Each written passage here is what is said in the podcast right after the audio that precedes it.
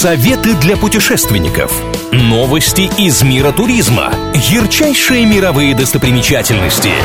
Клуб радиопутешественников на правильном радио. Привет всем желающим облететь мир! Сегодня мысленно отправимся в Японию.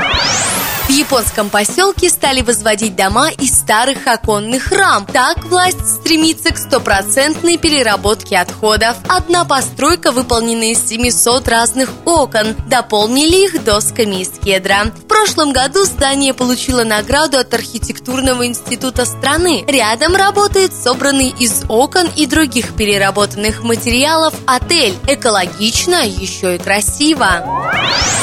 Япония удивительная страна. Один бамбуковый лес чего стоит. Это место не сравнится с тайгой или тропиками. Стремящиеся вверх стройные прочные столбы ярко-зеленого цвета заставляют тысячи туристов прилетать сюда ежегодно. Чтобы просто пройтись по этим зарослям, послушать музыку ветра и подумать о жизни. Роща из вечно зеленого бамбука раскинулась на 16 квадратных километров поражает парк снежных обезьян Зикагудани. Это естественное место обитания японских макак. Название переводится как «Адская долина» из-за постоянной вулканической активности. Здесь много горячих источников.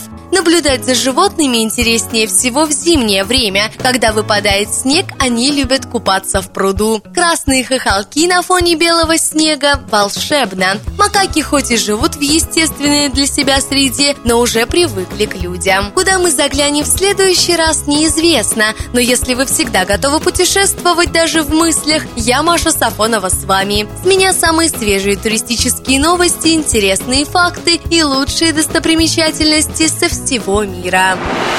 Клуб радиопутешественников на правильном радио.